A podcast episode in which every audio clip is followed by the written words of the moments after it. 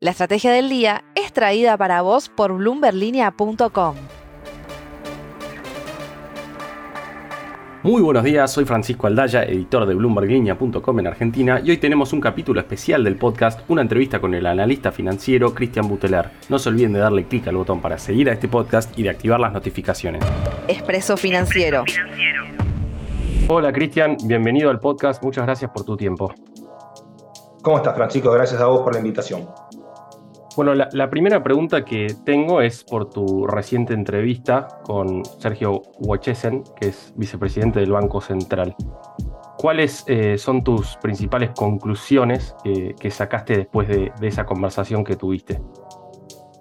Bueno, primero, eh, obviamente siempre eh, celebrar que la voz del Banco Central se dé a conocer, ¿no? Creo que eso es un paso es muy importante. Después podemos estar de acuerdo ¿no? con lo que dice, eh, cuáles son los, los, parámetros que ellos dan, cuáles son sus ideas, pero la verdad que poder escuchar en forma directa eh, a un vicepresidente del Banco Central siempre es, positivo. Y en cuanto a la, a la charla que tuvimos, eh, yo creo que ahí hay varias cosas que no concuerdan entre lo que se dicen que son los objetivos y lo que se hace. Por ejemplo, un caso de ellos es el tema del tipo de cambio. ¿no? Eh, ellos hablan de ir hacia alguna unificación cambiaria, o sea, un mercado único en algún, en algún momento, pero la realidad es que cuando vos ves las medidas que se van tomando, y son medidas que eh, realmente te alejan de, esa, de esa posibilidad. O sea, yo creo que eh, el cepo eh, que se ha ido incrementando en todos estos años eh, han, han, hecho precisamente eso, alejarte de la posibilidad de un tipo de cambio único. Y ahora con la, nueva novedad, digamos, desde hace un tiempito hasta ahora, que es hasta intentar de obligarte a que no puedas operar por ningún dólar en blanco, creo que realmente eso, eso además de estar mal, ¿no? Creo que es muy peligroso, ¿no? porque si realmente hoy en día ya no es un, tipo de cambio, digamos, de referencia el dólar oficial, precisamente por, por la poca gente que puede acceder al mismo, eh, si tampoco lo va a hacer un MEP o un contado con liquidación, que son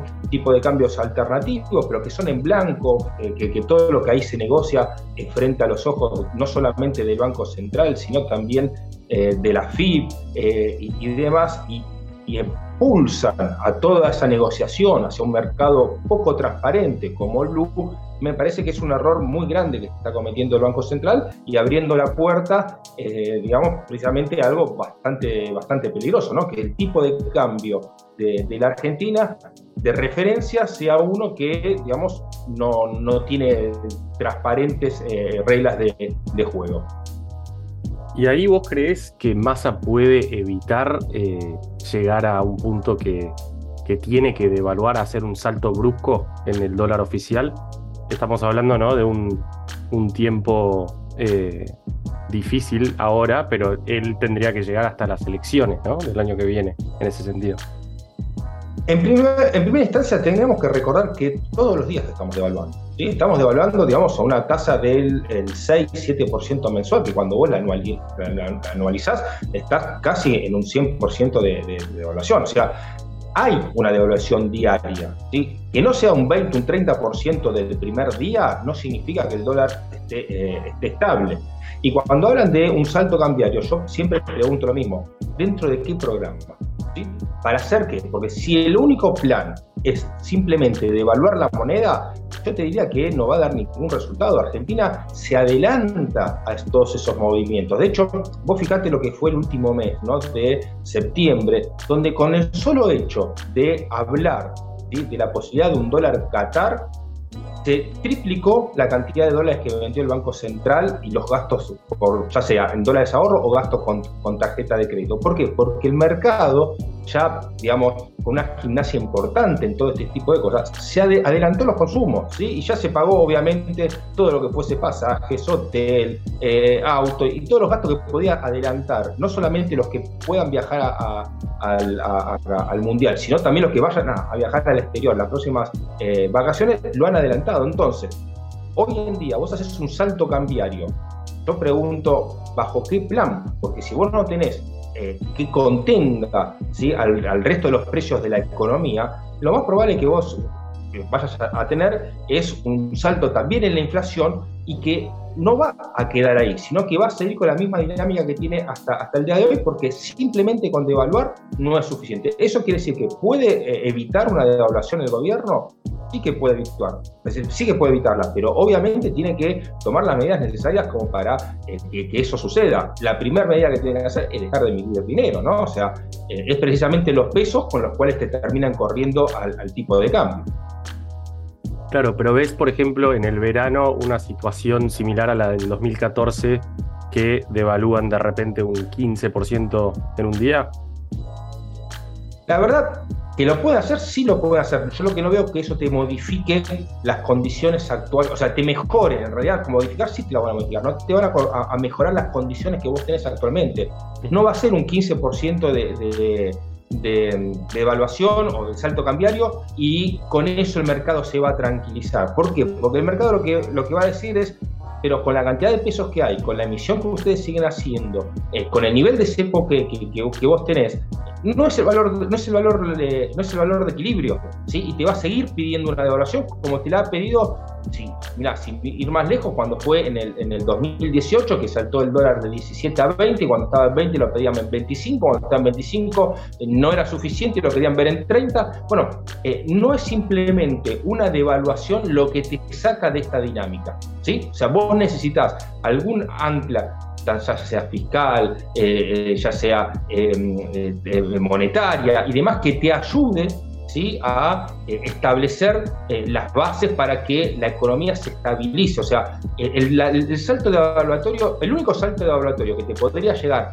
digamos, a terminar con la duda del valor del dólar es uno que te unifique el tipo de cambio, ¿sí? O sea, es uno que te deje el dólar libre y ese, y ese, y ese tipo de devaluación no se puede hacer por el monto que eso implicaría, ¿sí? Hoy en día, con la cantidad de pesos que tenés circulando y con, obviamente, el impacto que eso tendría también en el resto de los precios de la economía. Y pasando a lo que es el déficit cuasi fiscal, el balance del, Banco Central, que está en niveles similares a lo que fue la, situación previa a la corrida del 2018. ¿Cuánto te preocupa esa dinámica? Mucho, realmente mucho. O sea, era preocupante la bola de, de Levax en el 2018 y es preocupante la bola del ELIC hoy en día, sobre todo teniendo eh, corriendo esa, esa bola una tasa de, de, casi del 100% de efectiva anual. Muchos dicen, bueno, pero igualmente sigue siendo eh, eh, tasa real negativa, porque la inflación está yendo por un, poco por arriba de lo que van los intereses. a mí eso no me deja más tranquilo, ¿no? porque eso significaría que nosotros necesitamos una inflación constante, creciente, para que no, no, dañe, digamos, el, resto de, de, las variables de crecimiento. Entonces, la verdad que a mí eso no, me tranquiliza, no me parece que sea eh, un factor que disminuye el, riesgo, sino todo lo contrario, ¿no? Es un factor que eh, lo, incrementa porque aún corriendo a esta velocidad no logra estabilizar la, moneda, no logra bajar la, inflación, eh, o sea, estabilizar también los, los precios. Así que sí, es realmente preocupante, sobre todo por esta velocidad de crecimiento que estamos, que estamos viendo. Y, en este escenario que, planteas de que no hay cambios de fondo y tampoco hay un plan de estabilización a la vista, ¿qué escenario ves de acá a fin de año, los primeros, primeros meses de 2023 para los dólares paralelos? Eh, bueno, también obviamente sin el, dólar soja ya desde este mes. Mira, yo creo que eh, la tendencia obviamente es alcista. ¿Qué velocidad tomará eh, los dólares alternativos? Dependerá de la emisión. Cuando en su momento asumió eh, Massa, dijo que iba a dejar de emitir dinero para asistir al Tesoro. Eso dio cierta tranquilidad en el tipo de cambio. Ahora, a los 20 días salió el dólar soja, que lo pagó totalmente el Banco Central. No solamente la emisión de la compra de esos dólares, digamos, en, el sentido de al, tipo de cambio oficial, sino que encima le, puso un plus con llegando a los 200 pesos, o sea que tuvo una sobreemisión para conseguir esos, esos dólares. Eh, a mí eso es lo que, lo que me preocupa. Creo que por el momento hemos visto esta semana que está tranquilo el, tipo de cambio alternativo, supongo que será eh, en base principalmente a los dólares que han ingresado y demás, pero en algún momento esta emisión de pesos te va a volver a, presionar sobre el tipo de cambio y te lo va a hacer elevar. Y después dependerá cómo sigan emitiendo de acá en adelante, o sea, si realmente empiezan a cumplir esto de, dejar de, emitir y que la emisión sea la, mínima. Eh, necesaria eh, para saber si esa velocidad de crecimiento paralelo será realmente alta o si irá corriendo al ritmo de la inflación o algún punto por debajo. Y si pasamos a lo que es la inflación mensual, ¿no? que para este mes también se, prevé alta, arriba del 7% o alrededor del 7%, ¿Cómo ves eh, que evolucione también de acá a fin de año? ¿Estamos llegando a un techo de lo que sería ese ritmo o puede acelerarse un poco más con esta emisión que hubo en, las últimas semanas? La verdad que la dinámica que tienen los precios eh, es, realmente alarmante. ¿no? Ya, ya estamos, nos hemos acostumbrado a un nuevo piso de, de 7%, habíamos arrancado el año alrededor del 3%, luego pasamos a, un, nuevo, a, un nuevo escalón del 5%, hoy ya estamos viajando al 7%, será el tercer mes consecutivo de, inflación de ese, de ese nivel y realmente es preocupante porque no ves las anclas para, para, para estabilizarlo eh, que, esté, que esté el gobierno. Yo creo que va a tener que quiere realmente bajar este nivel de, inflación, no solamente va a tener que cumplir las metas con el FMI, sino que la va a tener que sobrecumplir. ¿sí? Va a tener que sobrecumplir la meta de, la emisión, va a tener que sobrecumplir la meta del superávit fiscal, va a tener que dar muestras al mercado que realmente eh, quiere cambiar la, dinámica actual que, que tenemos algunos pasos ha dado, ¿sí? Un poco, digamos, la viene corriendo de atrás, pero por lo menos está un poco más cerca con el tema de la tasa. La tasa no es tan negativa como lo fue eh, en otro momento, pero igual sigue corriendo de atrás porque desgraciadamente la tasa eh, la establecen en base a la inflación pasada en vez de establecerla en base a la inflación futura, ¿no? Y, eso fue un poco lo que Sergio en su momento eh, hablábamos, decía que era una, una, pelea para hacia adentro, ¿no? Si la, si la tasa, llevarla a, valores eh, reales positivos o no para controlar la inflación, parece que esa, esa discusión se está zanjando por el lado de que sí, de que, de que es necesario, pero todavía no, no está a los niveles necesarios como para poder controlar la dinámica que ya se desató, ¿no? O sea, hoy estamos ya viajando a una velocidad de arriba del 120% eh, anual, ¿no? Si uno anualiza los últimos tres meses de, la inflación, eh, y creo que para poder estabilizarlo va a tener que volver a subir la tasa probablemente la, próxima semana o la última.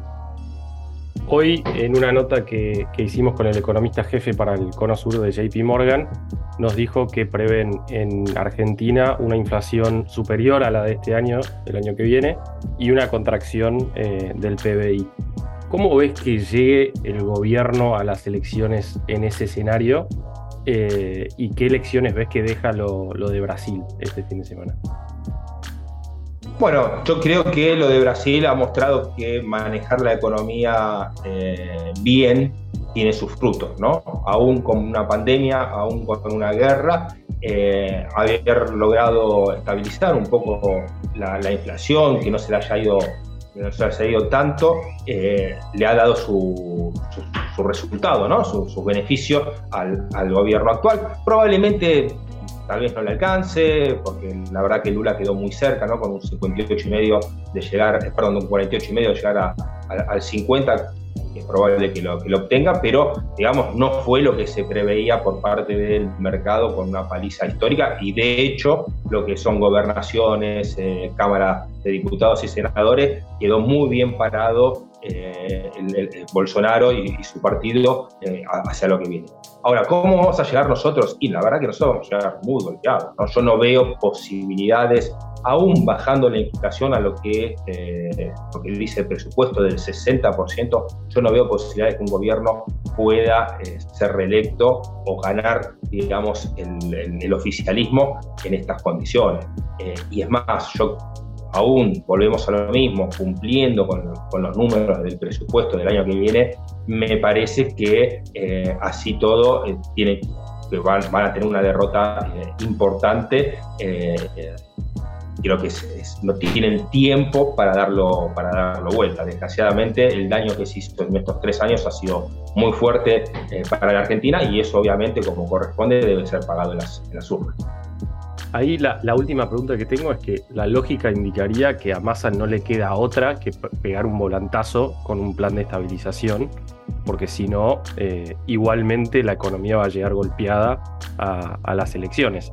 ¿Qué sensación tenés vos de, lo que él pretende hacer de acá a los próximos meses? ¿no?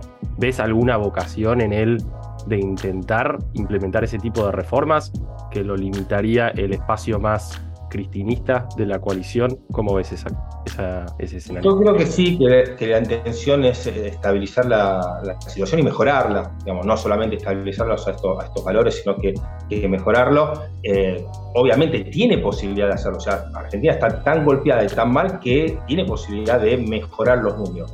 No creo que igual le alcance. ¿No? Eh, eso para poder dar vuelta electoralmente la elección del año que viene. Realmente los daño hecho en estos tres años ha sido muy fuerte. Eh, la Argentina sufrió bastante y no viene, viene sufriendo desde antes también, pero la realidad es que uno toma lo, último que, ha vivido y por más que logre estabilizar, por, más que logre mejorar, incluso volvemos a lo de antes, ¿no? Hasta mejorar los números del, presupuesto eh, del año que viene, me parece muy difícil que, eh, que, se logre cambiar el destino ¿no? de, de, lo que va a ser la próxima, la próxima elección. Para adentro, internamente, bueno, ellos tendrán que definir qué es lo que quieren, ¿no? cómo quieren terminar este gobierno, si van nuevamente a empezar a, boicotear eh, el, plan de, estabilización que se intenta eh, llevar adelante, que la verdad es bastante, eh, bastante básico, acá no, no, estamos viendo medidas de fondo que te produzca un volantazo de 180 grados inmediatamente. A lo sumo es una, una graduación de medida tras medida que van a intentar de esa manera eh, poder eh, estabilizarlo, eh, pero si lo van a boicotear nuevamente desde, desde adentro, me parece que la situación en la cual van a llegar va a ser aún peor. Cristian, muchísimas gracias por tu tiempo, gracias por estar en el podcast. No, por favor, Francisco, gracias a ustedes.